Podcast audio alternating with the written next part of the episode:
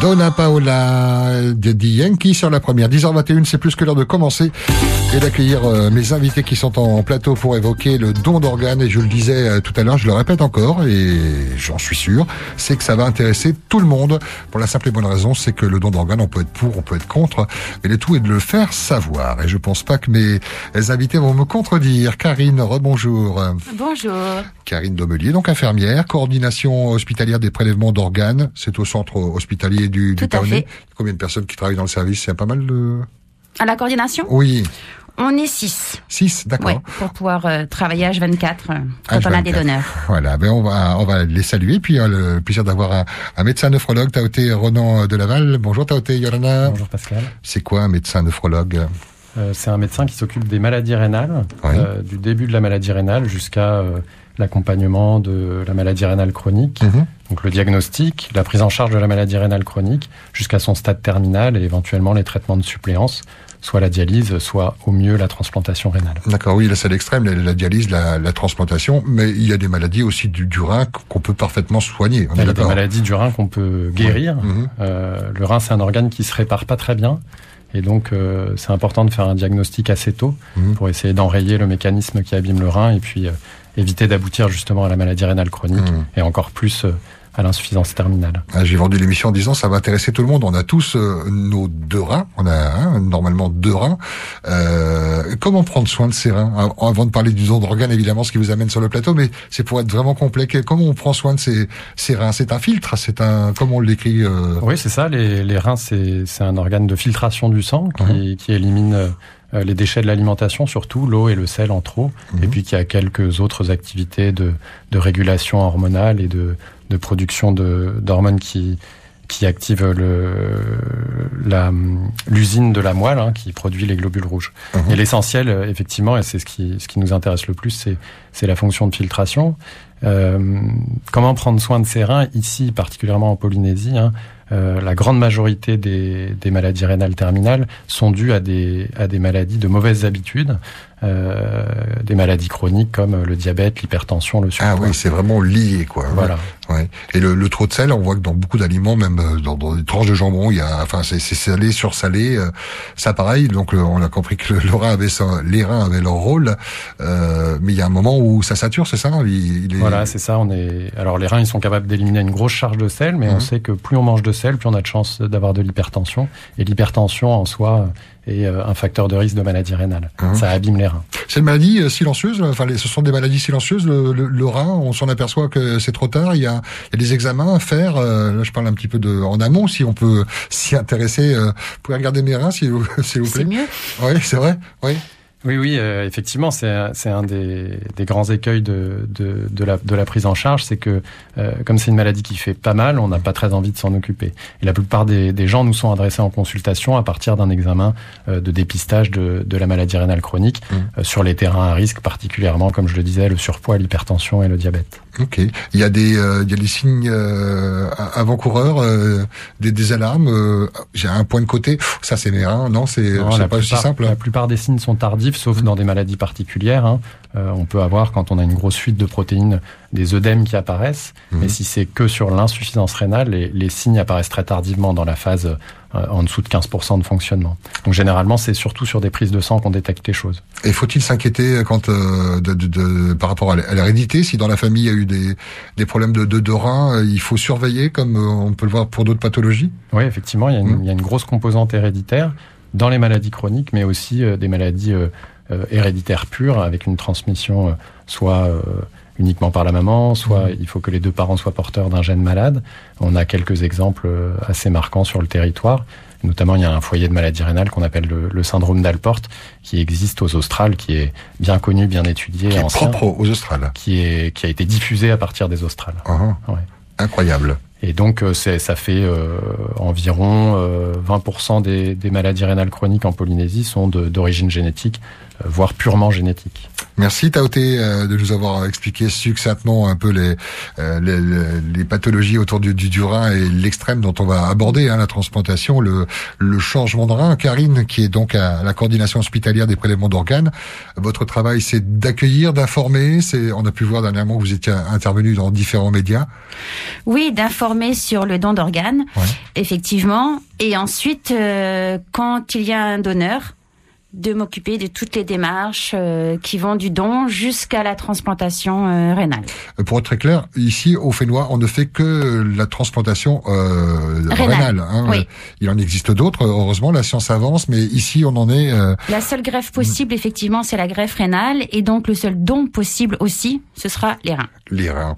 Et est-ce que, comme pour le sang, ça reste au Fénois, ou alors est-ce que, alors comment ça fonctionne quand quand on, on est sur une liste d'attente, c'est à l'international, national, c'est local? Taoté, peut-être pour répondre à la question? Oui, en fait, on, on, on bénéficie du, du, support de l'Agence de la biomédecine qui est en métropole mhm. et qui nous met à disposition le, le, support informatique qui permet de gérer l'allocation des greffons, donc qui va recevoir quand il y a un prélèvement. Mhm. Euh, mais par contre, on est isolé du reste du flux euh, des organes de la métropole parce qu'on est beaucoup trop loin pour pouvoir échanger euh, donneur-receveur avec, euh, avec la métropole. Mhm. Hein, le, quand on prélève un organe, on a quelques heures ou une dizaine d'heures pour euh, pour euh, faire la transplantation, sinon le l'organe en souffre et du coup on est on est trop isolé, trop éloigné pour pouvoir partager un programme de transplantation. Ça avait été évoqué pour euh, des régions plus limitrophes, euh, comme euh, éventuellement la Nouvelle-Calédonie, mais même ça, mhm. la logistique est trop compliquée à mettre en place. Et du coup, on, on fonctionne uniquement sur le, le, territoire. Dernièrement, la journée internationale, mondiale. la journée nationale. Nationale, voilà. Il y a une internationale aussi. Il y a une mondiale, en octobre. En octobre. On vous verra le mois d'octobre. Ah, Nous, on est, on est à contresens des journalistes, c'est qu'on n'attend pas à ces journées pour pour évoquer ben, le, le, don d'organes. C'est important. Et surtout, le, le message suivant, c'est que qu'on soit pour, qu'on soit contre, c'est pas un problème. Chacun euh, chacun son opinion. Son opinion, mais le tout est de le faire savoir. Pourquoi? Parce qu'il il peut y avoir urgence et des fois euh, on se retrouve avec quelqu'un qui euh, qui malheureusement est en train de, de perdre sa vie et qu'il l'a perdu. En fait, on ne décide pas à quel moment on va décéder. Mhm. Ça, personne n'a le contrôle là-dessus normalement. Et donc effectivement, ça peut être à tout moment. Et autant l'avoir dit à ses proches, qu'on soit pour ou qu'on soit contre, afin d'éviter que eux soient dans une situation inconfortable. Mhm. Parce qu'il est vrai que nous sommes tous donneurs.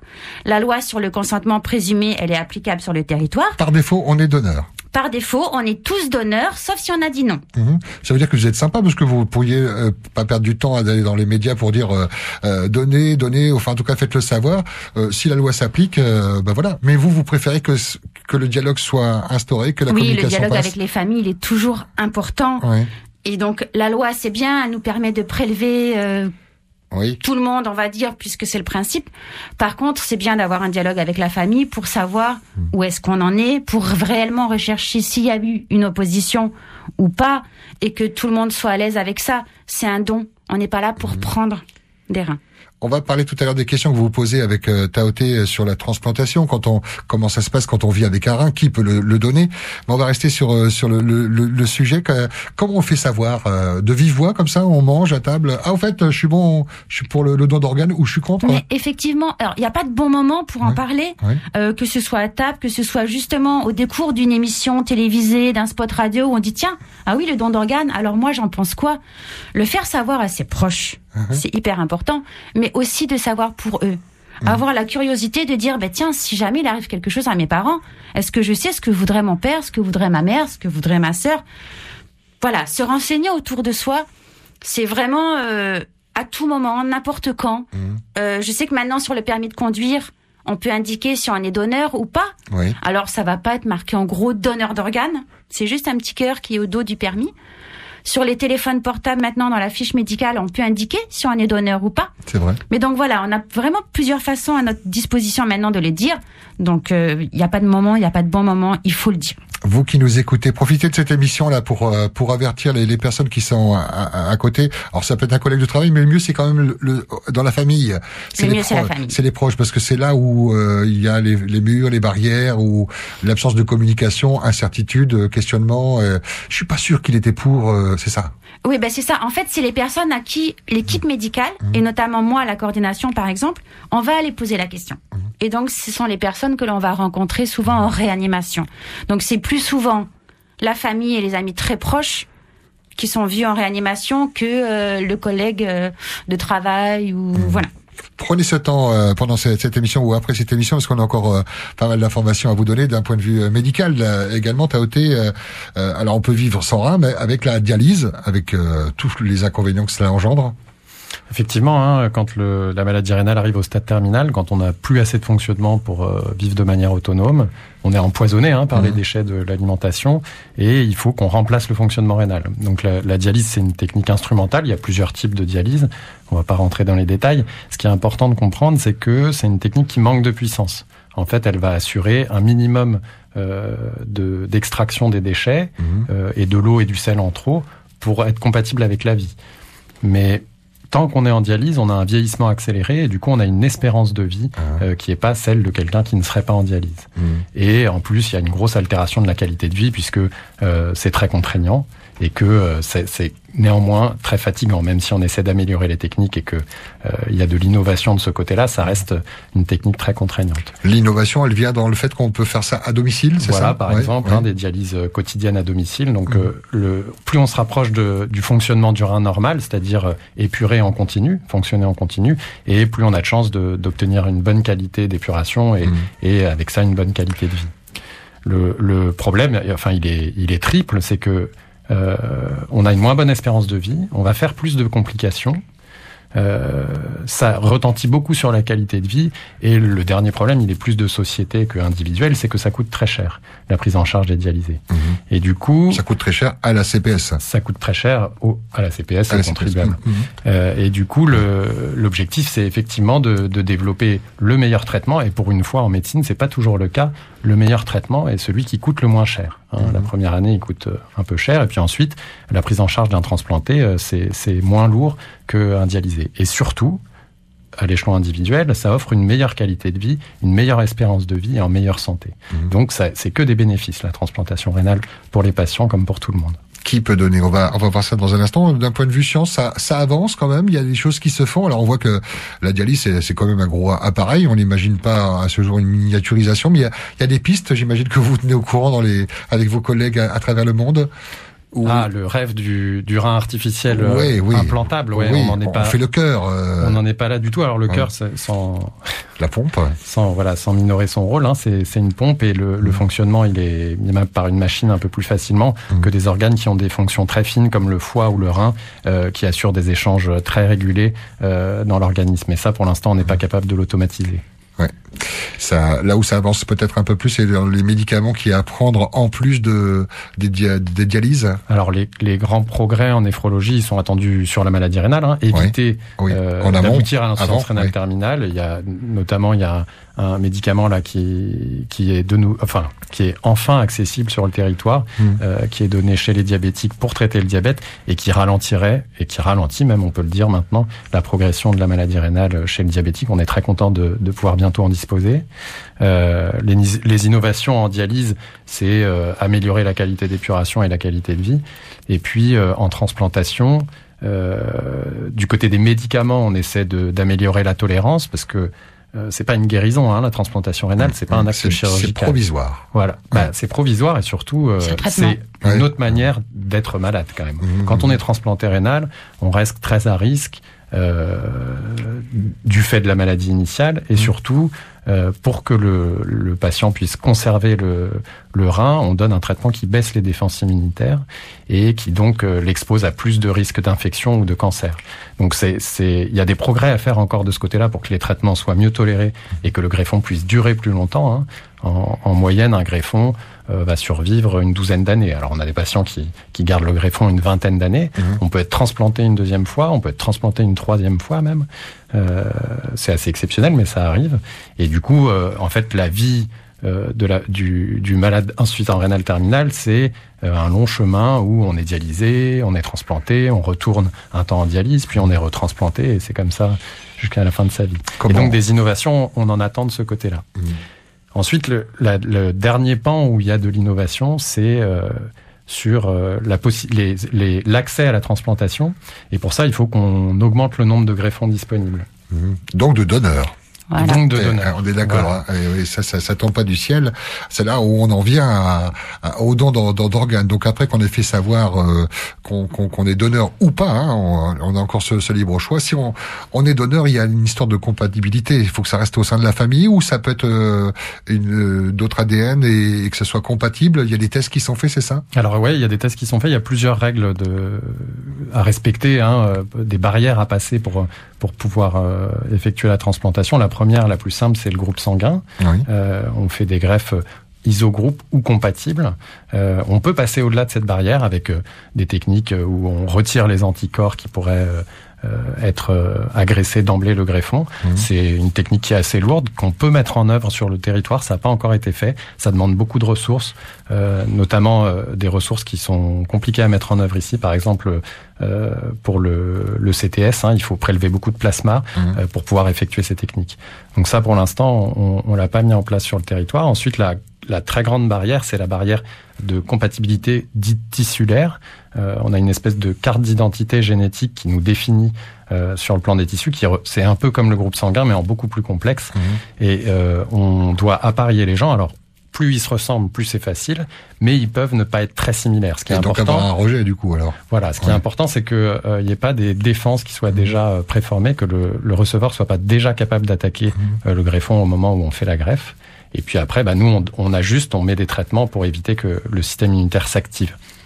Et les gens qui, euh, les patients qui nous écoutent sans doute là, qui, euh, qui sont en attente d'une greffe, donc d'un rein à la base. Hein, la greffe vient après avoir trouvé le, le rein. Ça se passe comment? Peut-être Karine est un peu plus proche des, des familles pour euh, euh déjà on tape un petit peu dans, dans la famille pour savoir s'il n'y a pas quelqu'un qui pourrait donner son rein. C'est délicat. C'est c'est très délicat pour les patients qui sont malades d'aller demander à un membre de leur famille ah s'il veut bien donner un rein. C'est plutôt des donneurs spontanés. Et pourtant c'est plus facile quand même. C'est ça le truc c'est que. Oui, mais quand on est malade, on n'a pas envie d'aller demander à quelqu'un d'autre forcément. Est-ce que tu peux me donner un rein? C'est un organe oui, on qui demande vient pas un café, quoi. Donc voilà, mmh, mmh. c'est quand même pas simple.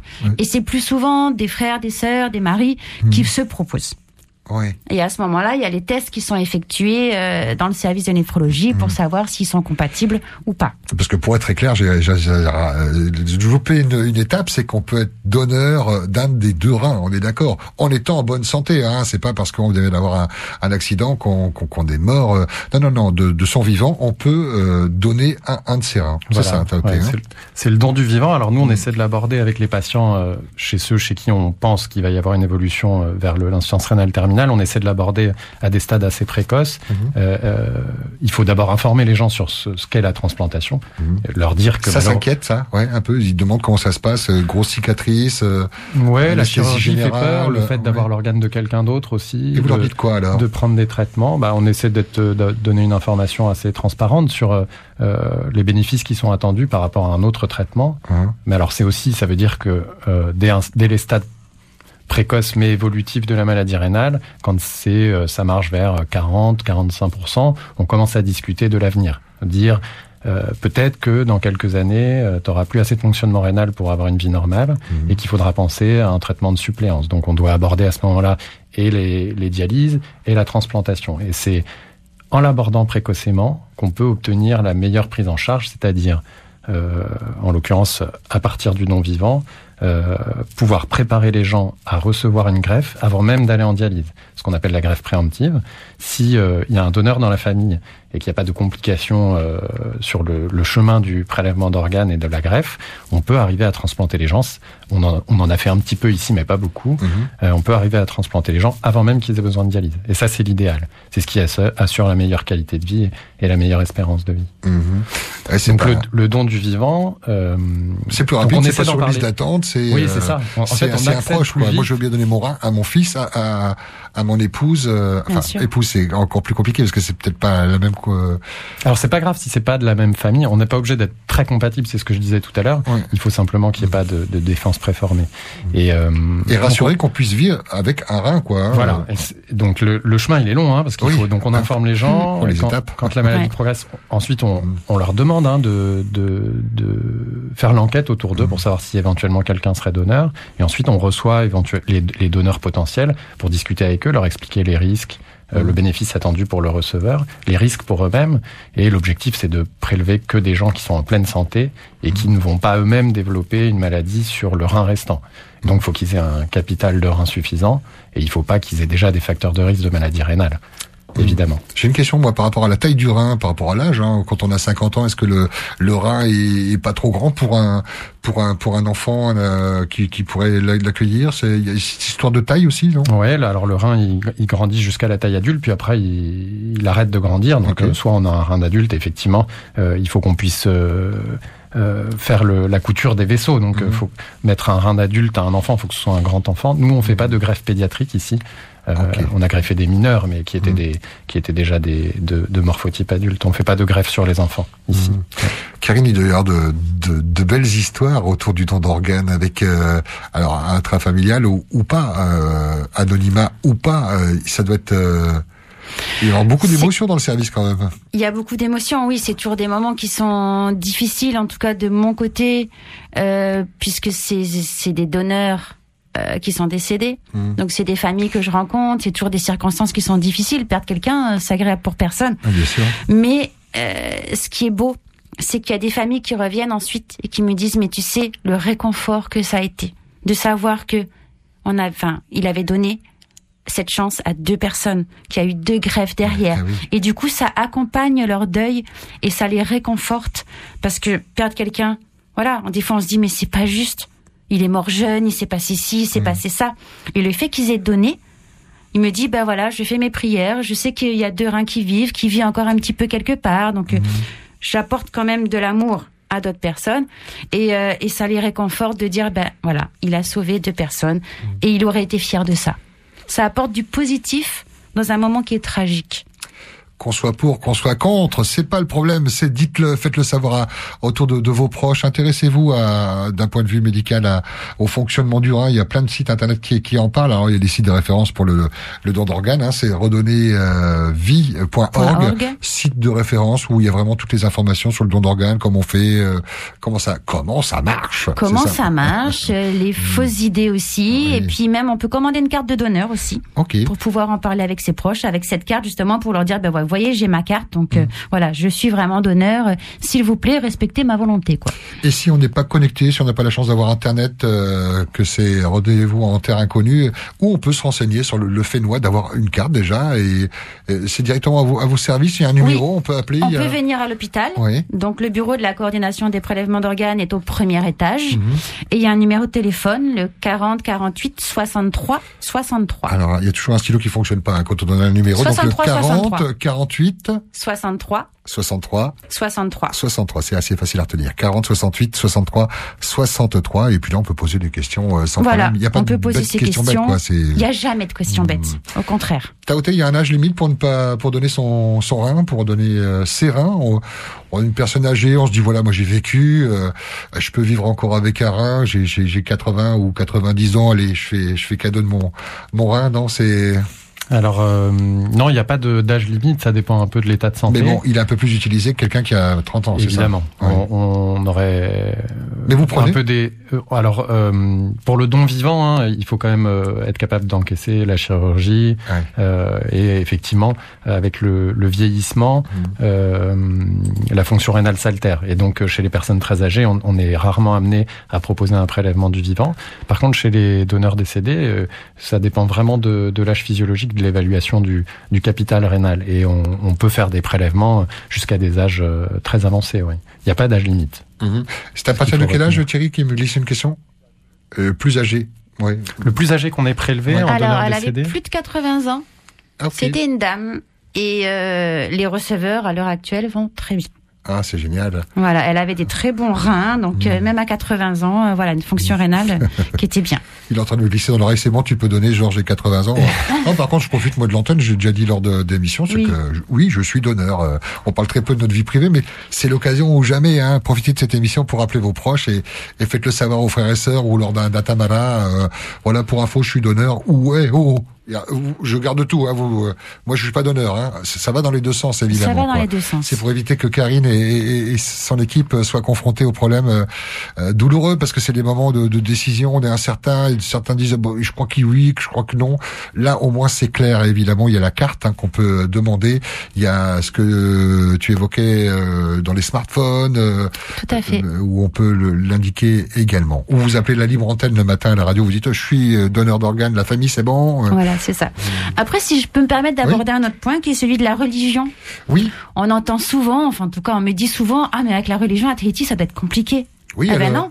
Non. En fait, pas du tout. Il n'y a aucune religion sur le territoire qui est contre le don d'organes ou qui est opposée d'une façon ou d'une autre. Ah ben au moins c'est clair. Voilà, même ceux qui refusent la transfusion sanguine, mmh. vu que les reins, les greffons sont lavés, qu'il n'y a aucune cellule sanguine, il n'y a aucune contre-indication, on peut faire des dons ou des greffes. Franchement, il y a vraiment sur le territoire aucune opposition de la part des confessions religieuses qui sont ah. ici.